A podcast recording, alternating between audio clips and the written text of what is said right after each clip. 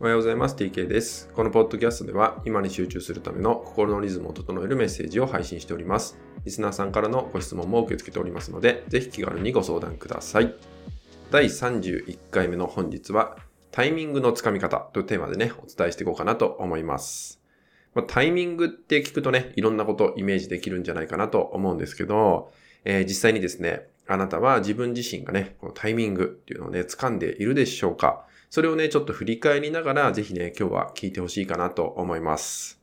えー、結構ね、このタイミング、自分にとってのベストなタイミングっていうのをですね、見逃してしまっている方、とても多いんですよね。で、その特徴としては、えー、また後でいいかな、また次回でいいかなとかね、そういうような観点を、まあ、癖のように持ってしまっている方っていうのは、やっぱりタイミングなかなかつかめないんですよね。まあわかりやすい例で言うと、えー、来月になってからとかね、来月は少し時間ができそうなんで、えー、できると思いますとかね、そういう言葉をよく使う方が多いんですよね。ただそれってほとんど無理なんですよね。まあ、物理的にね、もうスケジュールが埋まってて、まあ、それこそ毎日パンパンな状態だったら、まあ少し時間ができるっていう感覚はあると思うんですけど、対してそこまでじゃないのにもかかわらずね、まあ、例えば、えー、一日の中で、まあ、ちょっとでも自分の時間を持てるとかね、そういう感じの場合だったら、また来月にはって感覚だったら、おそらく来月も同じことを繰り返すってことなんですよね。つまり、いつまで経ってもタイミングをつかむことができない生き方をしているってことですよね。まあ、そんな時はやはりですね、自分自身の心に聞いてみるっていうのが一番本当はいいんですよね。まあどこでも言われていることだと思うんですけど、やっぱりそうなんですよ、結局は。自分の心が反応した時、揺れた時、何か感じた時っていうのは、もうタイミングなんですね。それがタイミングなんですよね。まあそんな時にお金がかかる、時間がかかるって言ったようにね、まあ時間やお金を投資しなければいけないっていう時があると思うんですけど、ただ自分の心が反応している時っていうのは、その投資ができる時だったりするんですよね。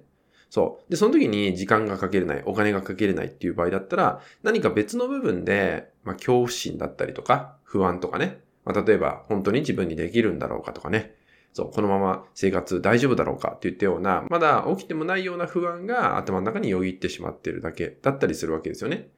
で、もちろん、それをどう選択するかは自由です。あなたの自由なんですけど、ただタイミングってなるとですね、あなたの心が感じた時、受け取った時、これがもうタイミングです。なので来月はもうタイミングではないんですよね。そう、後でっていうのはタイミングは来ないんですよ。なので、そういうふうにタイミング、自分にとってベストなタイミングの受け取り方っていうのは頭で考えるんじゃなくてですね、まあ胸の中心というかね、心の中っていう部分がどう反応しているかで判断いただけたらいいかなって思います。そうすることによってですね、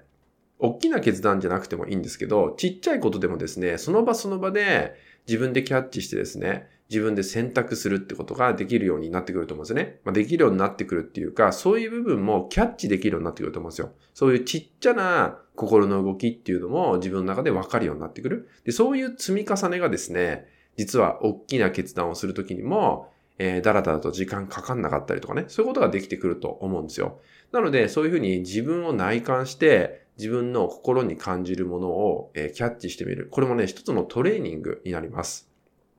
それを、まあ、してきたかしてこなかったかで、まあ、今回のテーマでもあるタイミングをつかめるかどうかっていうのもね、決まってくると思うので、まあ、ぜひですね、日頃からですね、自分の内側に感じているものっていうのを敏感にですね、キャッチする、まずは意識から持っていただけたらなと思うので、えー、何よりね、タイミングっていうのは、もう一度言いますけど、あなたの心が反応した時、これがもうタイミングです。それを逃したらですね、同じタイミングはね、やってこないですね。なので、そこはですね、大切に捉えていただけたらいいかなと思うので、まあ、何より自分自身のね、内側の声を聞いてみるってことを、えー、大事にしていただけたらと思います。はい。今回はですね、タイミングのつかみ方というテーマでね、お伝えさせていただきました。えー、心当たりあった方もいるんじゃないかなと思うのでね、えー、今日からでも構いませんので、ちょっと向き合い方をね、ぜひ変えていただけたらと思います。はい。それでは本日は以上になります。最後までご視聴いただきまして、ありがとうございました。